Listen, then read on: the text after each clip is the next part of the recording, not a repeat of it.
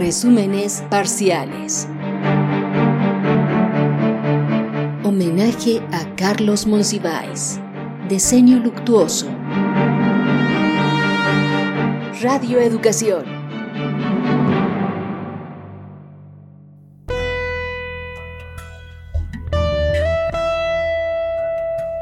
Monsiváis con nosotros.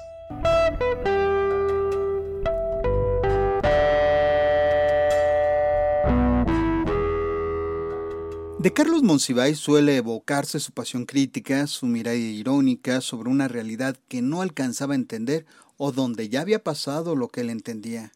Un lector, un escritor, un cronista, pero también un caminante, y en sus largos recorridos un preciado amante de lo cotidiano, representado por objetos que solía encontrar en su andar.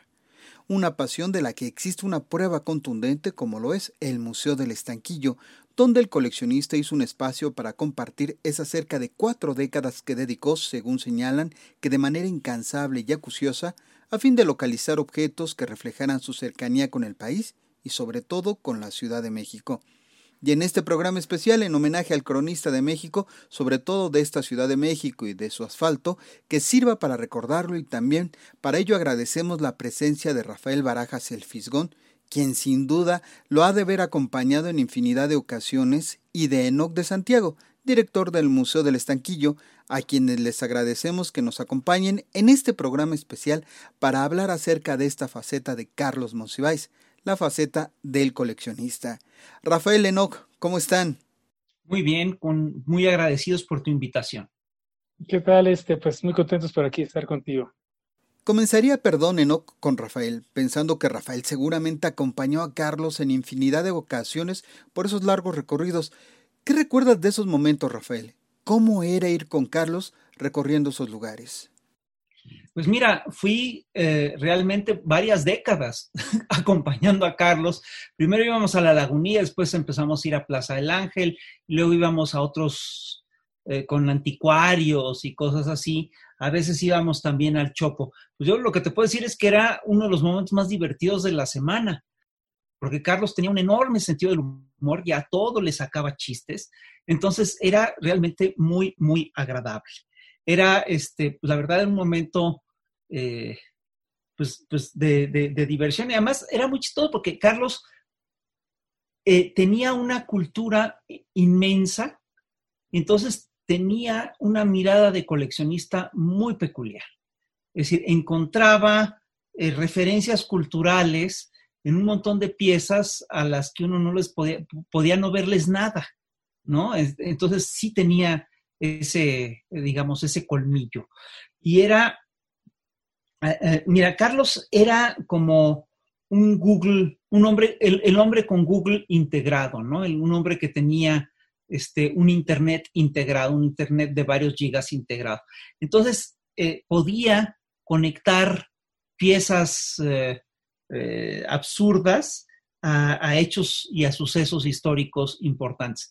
Sabemos que todo está concatenado, pero no tenemos los hilos de cómo está concatenado todo. Pues Carlos tenía muchos de esos hilos, era muy impresionante hallar seguramente el momento o la pieza que le llamara la atención también debía ser muy complicado en el sentido de que todo le debió llamar la atención a Carlos, ¿no? Sí, le llamaba la atención muchísimas cosas. Y te voy a ser franco, de repente compraba unas cosas que yo decía, bueno, pero ¿para qué compras esto? Yo le preguntaba, ¿y por qué compraste? Eh, de repente me da alguna explicación. Pero te quiero decir que ahora que estamos trabajando, que hemos hecho curadurías para el Museo del Estanquillo, de repente me doy cuenta que muchas de las piezas que a mí me causaba extrañeza que comprara, resulta que son, que son, que han sido capitales para ciertas exposiciones. Carlos era un escritor difícil de definir.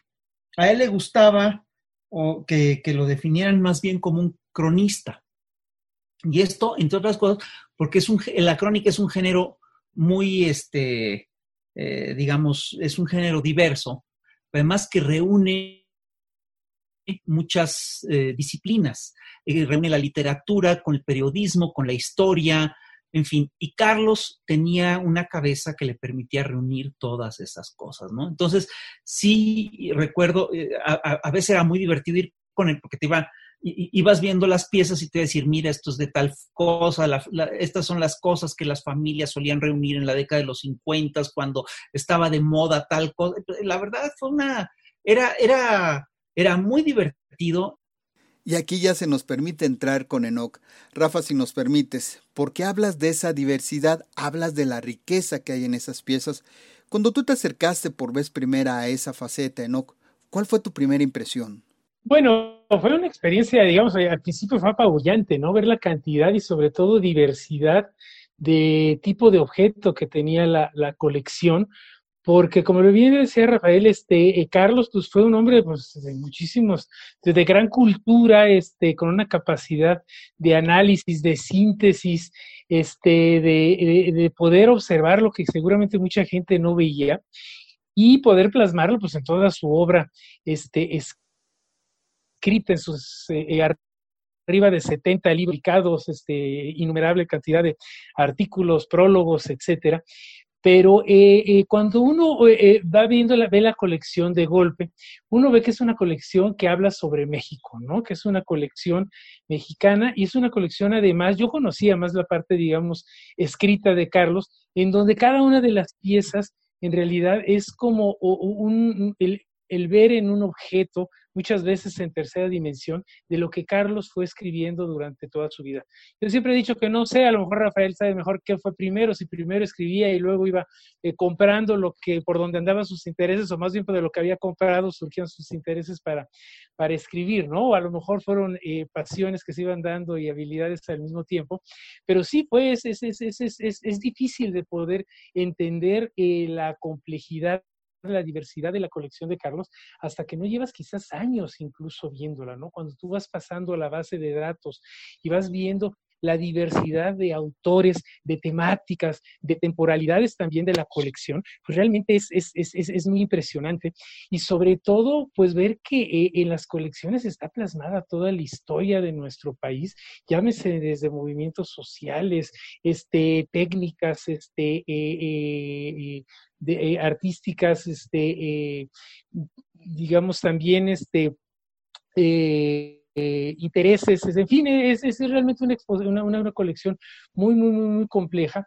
Y bueno, para mí, ¿qué te puedo decir? Yo he aprendido muchísimo de, haber estado trabajando todos estos años en el Museo del Estanquillo, porque las exposiciones, la curaduría de, las curadurías de Rafael, este, pues realmente te, te, van platicando cada una un pedacito, un aspecto distinto de nuestro país, de nuestra historia, de nuestra gente, ¿no? Pues yo te puedo decir que para mí lo más divertido de hacer las curadurías es que siento que estoy prolongando la amistad con Carlos. ¿no? Para mí esa es como la parte más entrañable de hacer las curadurías, ¿no? Que incluso recuerdo dónde compró tal pieza, ta, ta, ta.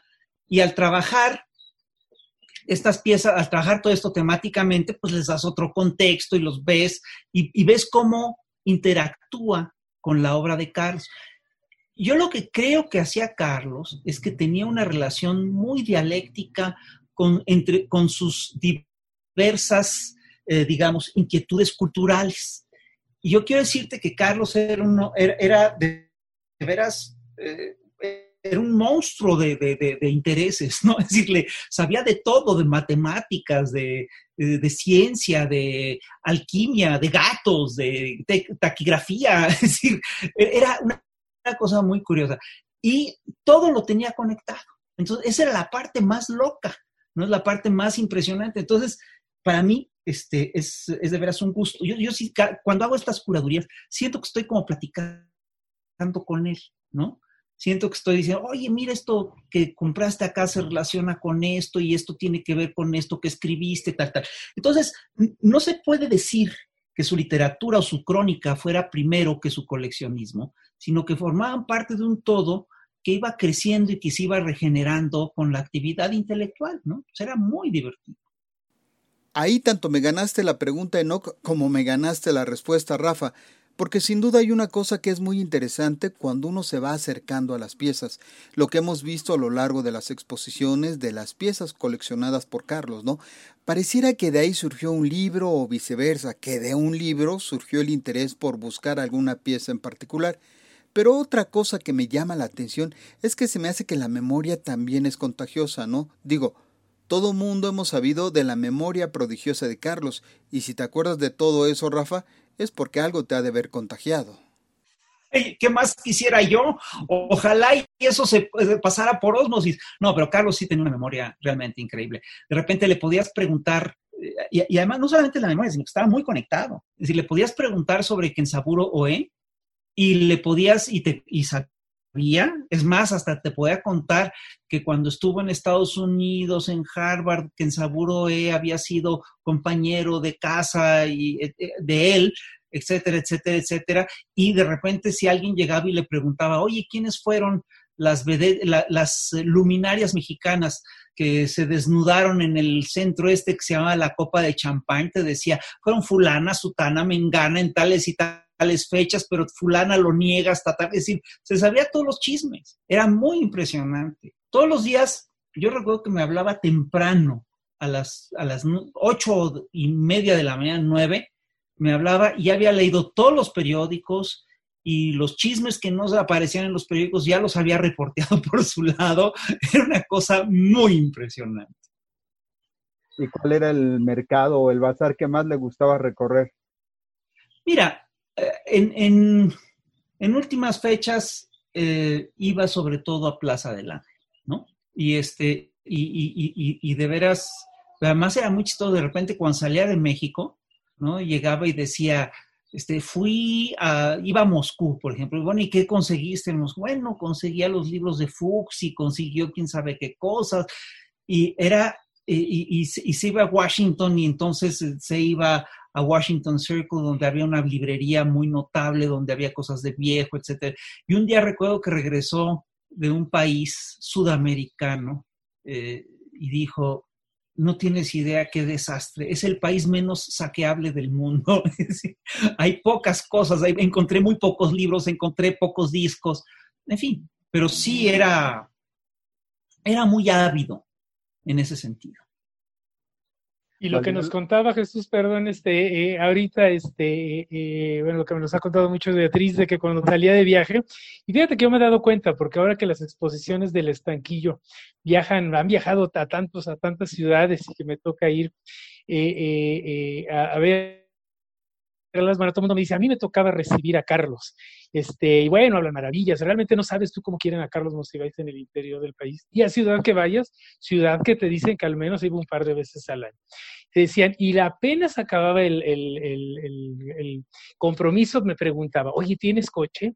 Sí, sí tengo coche. Por ejemplo, en Tijuana, oye, llévame a San Diego, por, favor, ¿no?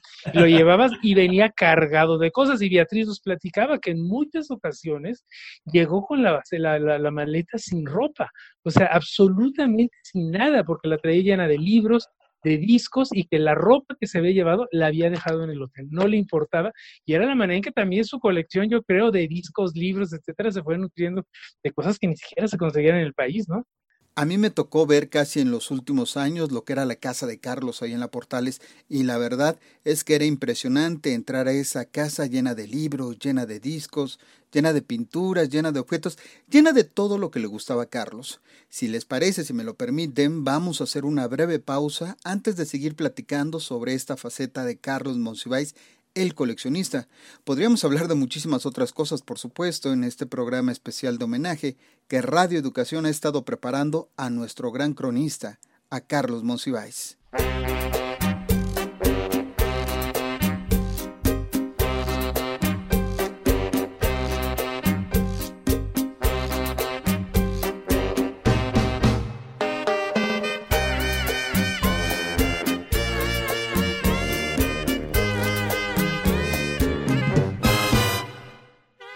Estamos ya de regreso. De nueva cuenta agradecemos a Rafael Barajas El Fisgón, a Enoc de Santiago, director del Museo de Estanquillo, a ambos que nos acompañen para seguir platicando sobre la vida, la obra de Carlos Monsiváis a partir de esta faceta Decías antes de irnos a, esta, a este breve puente ¿no? de lo que resultaba de pronto para doña Beatriz Sánchez ver cómo llegaba en ocasiones hasta sin ropa de sus viajes, con tal de poder resguardar todo lo que iba reuniendo en sus trayectos.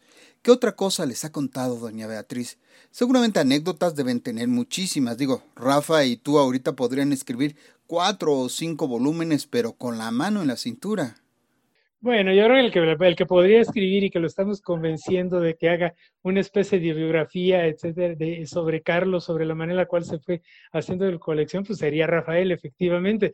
Pero mira, de, las, este, de las, eh, de lo que nos ha platicado Beatriz, bueno, eh, porque yo me decía Beatriz, pero bueno, ¿cómo, cómo, cómo llegaban muchísimas de las cosas, sobre todo porque a veces que hay cosas que son, digamos, en conjunto, que tú eh, dices, bueno, eh, es difícil que haya comprado el, el, el, pieza por pieza, digamos, un conjunto, ya sea de fotografía o de miniaturas.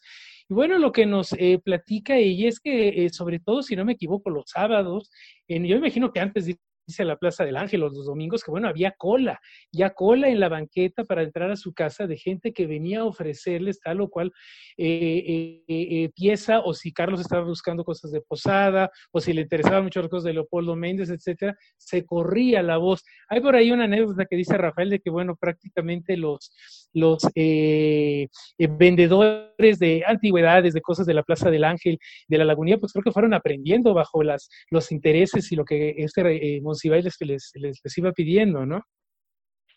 No solo eso, este, luego hacían, hacían turnos afuera de casa de Carlos para venderle lotes de cosas, ¿no? Lo, iban apartando cosas.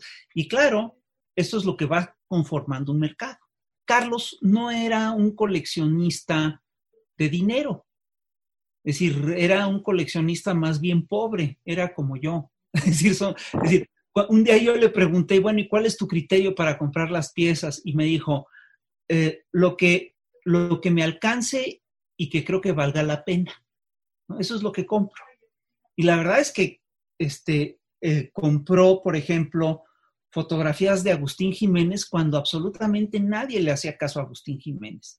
Compró libros sobre estridentismo mexicano cuando nadie valoraba el estridentismo mexicano compró a Covarrubias cuando nadie pelaba a Covarrubias. Entonces, pues sí, es decir, el mercado eh, en muchos sentidos lo hizo él. Un mercado que él fue construyendo de a poquitos. Y efectivamente, los propios vendedores de libros, anticuarios, libreros, este, pues fueron estudiando, iban estudiando estas, estos gustos de Carlos y los iban, y, le iban buscando piezas. Eso que dices es muy interesante porque cuando uno va conociendo estas colecciones, estas fotografías, estos carteles, todo lo que hay en las colecciones de Carlos Monsiváis, uno pensaría que ahí había mucho dinero porque se ve riquísimo ese acervo. Sí, sí, pero no, no es cierto. En realidad, lo que hacía Carlos es que se interesaba en temas, ¿no? Y encontraba en los eh, baratillos material para un tema, incluso material de estudio. ¿no? Es decir, eh, yo, eh, ¿dónde encuentras, por ejemplo, eh, si, no había, si no había un solo libro publicado sobre la historia de la caricatura del siglo XIX, ¿dónde encontrabas ese material? Lo tenías que encontrar en los baratillos. Entonces ahí fue abriendo rutas y la verdad fue una cosa increíble, ¿no? Coleccionó fotografía mexicana cuando absolutamente a nadie le interesaba la fotografía mexicana.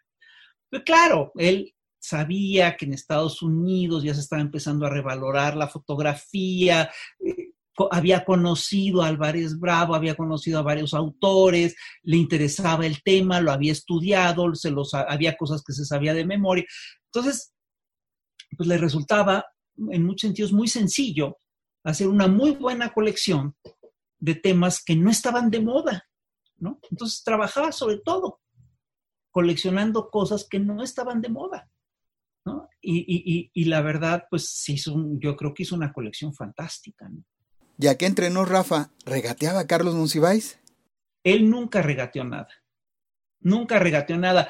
Y de hecho, él provocó que hubiera, digamos, eh, algunas piezas que se dispararan, ¿no?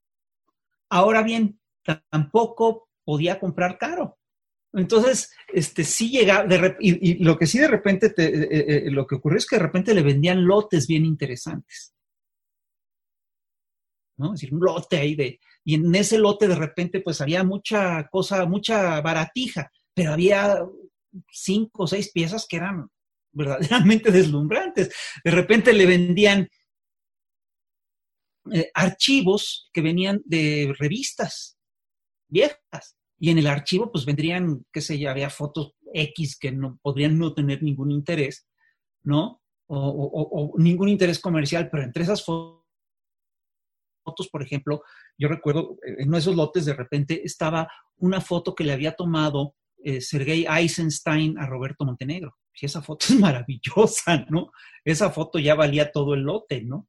Valía más que todo el lote. Y además, en ese lote había varias fotos de Lola Álvarez Bravo, ta, ta, ta, ta, ta. Entonces, bueno, pues hacía, eh, compraba esas cosas. Entonces así compró caricatura, compró piezas de pintores poco valorados, eh, mucha foto, eh, libros, pues mira, y los puso en valor, ¿eh? Porque si después, en cuanto los, los vendedores se dan cuenta que Carlos estaba tras una cosa, tras una beta, pues lo buscaban, lo estudiaban y obviamente eso se revaloraba, ¿no? Enoch, y de lo que te has encontrado, de lo que has visto, ¿cuál ha sido la pieza, el lote, no sé, la pieza que más ha llamado tu atención?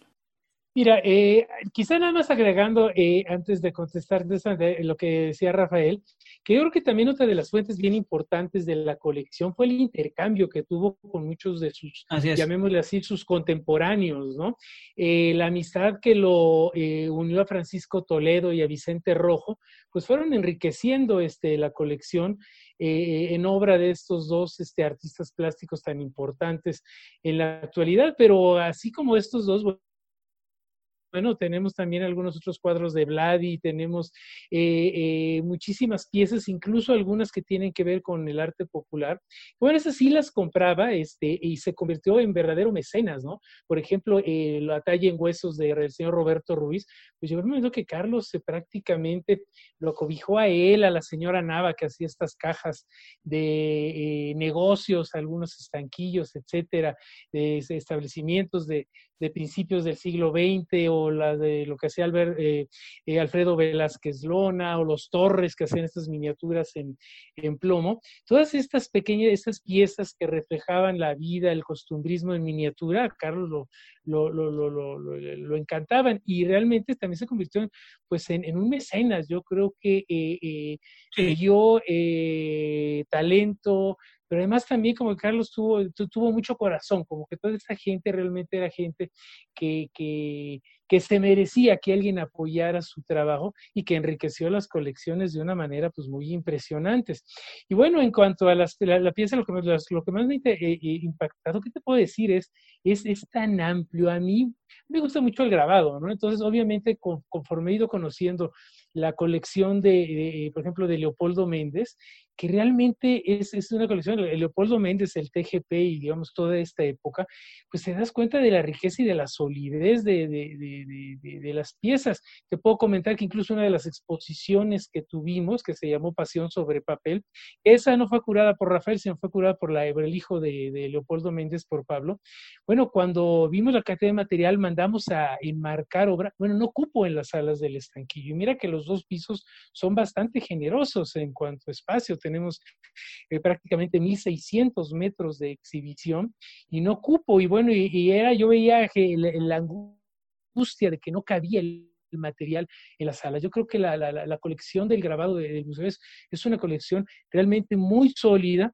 Y bueno, también algo que es especialidad de Rafael, también de todas las publicaciones este, y obra grabado del siglo XIX Santiago Hernández, toda, toda esta generación, bueno, también es, es, obra que realmente pues, es una filigrana, ¿no? Y que realmente es, es, es, son pocos los museos que tienen tal solidez en esta parte, ¿no? Ahora, también conseguía piezas increíbles de repente, por ejemplo, tiene una serie de cinco o seis dibujos eróticos de Sergei Eisenstein que son una maravilla. Y esos no los consiguió en baratillo, eso sí fue gracias, entre otras cosas, a los compañeros de Arbil. Tiene, por ejemplo, un autorretrato de Villaurrutia que te puedes morir. Un autorretrato de Javier Villaurrutia que es verdaderamente glorioso. Y eso lo, intercambió por una plática que fue a dar, creo yo, a Jalapa. Entonces, hace así esas cosas, ¿no? O otra parte también, la, la, colección que tenemos de juruelas, ah, por ejemplo, en el estanquillo, bueno, es muy, muy, muy importante, ¿no? También. Y eh, yo creo que hay que quitar un poco también, yo, yo, yo, yo lo, lo he cometido, es quitar el, el, estigma de que el Museo del Estanquillo, sí, están todas las chácharas de Carlos Monsiváis, tanto las cosas que son llamémosle así de arte popular, todas las miniaturas, realmente son miniaturas de muy buena manufactura y que están muy poco presentes en otras colecciones. Eso es algo importante, ¿no? Ya casi estamos a punto de terminar, ya saben que el tiempo siempre nos gana, pero sí me gustaría preguntarles que conocieron todo, que han tratado de llevar buena parte de esas colecciones a que el público, a que nosotros los podamos disfrutar. ¿Hay alguna faceta de ese Carlos Monsiváis coleccionista que aún nos hace falta descubrir? Pues yo creo que muchas. Y de hecho, si tú revisas este año, Enoch va a montar una exposición que suena muy interesante, que es la faceta de Carlos Monsiváis como melómano. Entonces, es decir, hemos tenido una exposición sobre partituras y todo eso, pero una exposición de Carlos como melómano, pues es, una loquera, ¿no? Hemos hecho dos sobre cine, pero pues, ah, falta, ¿no? Todavía falta sacar una serie de cosas. Él tenía un cineclub cerrado en su casa sábados, ¿no? En la tarde, y, y, y era curioso porque es un cineclub que tenía ni más ni menos con Sergio Pitol. Entonces iba con Sergio Pitol y veían sus películas eh, y, era una cosa así como muy, este, muy, muy íntima. Y, con la música era igual. Tenía sus amigos con los que se ponía a oír discos e intercambiaba información y, enloquecía, por ejemplo, con cantantes como Ima Sumaki, como este, este Diamanda Galás y todas esas cosas que la verdad las conocí con él. Así es, yo creo que eh, Jesús es efectivamente hemos tratado en el museo las curadurías de Rafael, hemos tratado de ir eh, por un lado efectivamente y todo está relacionado, ir eh, explorando los intereses de Carlos, pero también los autores presentes en las colecciones y las temáticas también presentes. Entonces, ha sido una composición muy rica porque han sido pocas las exposiciones que hablan como Carlos como figura principal, digamos. Tuvimos una que se llamó Monsiváis y sus contemporáneos, otra que hizo también Rafael muy bonita que se llamó Los rituales del Carlos, que era para abordar precisamente esta manía por el coleccionismo. Ahora nos vamos a meter otra vez con su, con su figura sobre qué era lo que le gustaba de música y bueno, ver también los trabajos que está desarrollando la Fonoteca Nacional, que son los que tienen ahora la, la colección de discos este, que, que, la familia le dio, les dio a ellos, bueno, los dio en resguardo hace dos años. Entonces, facetas yo creo que hay muchas, desde, eh, eh, eh, desde la música, seguramente, seguramente algunas otras iremos dándonos cuenta que nunca las hemos abordado, pero bueno, ¿qué te puedo decir? En estos eh, 13 años de existencia del, museo, ya casi 14, pues hemos tenido más de 50 exposiciones que han prácticamente, eh, si no mostrado todas las facetas de Carlos de los autores, de los intereses, de las temáticas, pues sí han mostrado, yo creo que ya las, las, piezas más importantes. Muchas veces dicen, oye, ¿y ya todo se ha exhibido? No, se ha exhibido una parte de las maquetas, pues las más representativas, las más interesantes, las que se adecuaban a una curaduría. Fotografía no se ha exhibido todavía nada prácticamente, es un, es un trabajo que seguimos haciendo. Estamos en la, vamos a entrar a la tercera etapa del proyecto de registro y catalogación. Es muy probable que podamos continuarlo si las cuestiones financieras nos lo permiten para el próximo año con, otro, con cinco investigadores que están y siguen registrando, catalogando, inventariando y viendo que estén en buen estado de conservación las piezas, incluso que todavía seguimos trayendo de su casa de la colonia de Portales. O sea que creo que hay chamba y hay temáticas y hay cuestiones inéditas todavía para varios años, ¿no? Y para buscarlas ahora que estamos recordando a Carlos Monsiváis, Rafael Barajas, Enoc de Santiago, muchísimas gracias por habernos acompañado en este homenaje que Radio Educación le brinda a Carlos Monsiváis. Bueno, pues muchas gracias a ti, muchas gracias por el espacio y ya nos veremos pronto. Gracias, Rafael. Claro que sí, Rafael. Pues muchas gracias, Jesús, y bueno, pues le mandamos un saludo a todos los amigos de Radio Educación y bueno, pues los esperamos en el Museo del Estanquillo. Muchísimas gracias.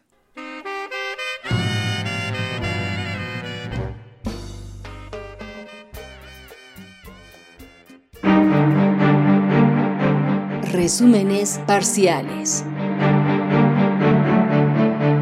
Homenaje a Carlos Monsiváis. Diseño luctuoso. Radio Educación.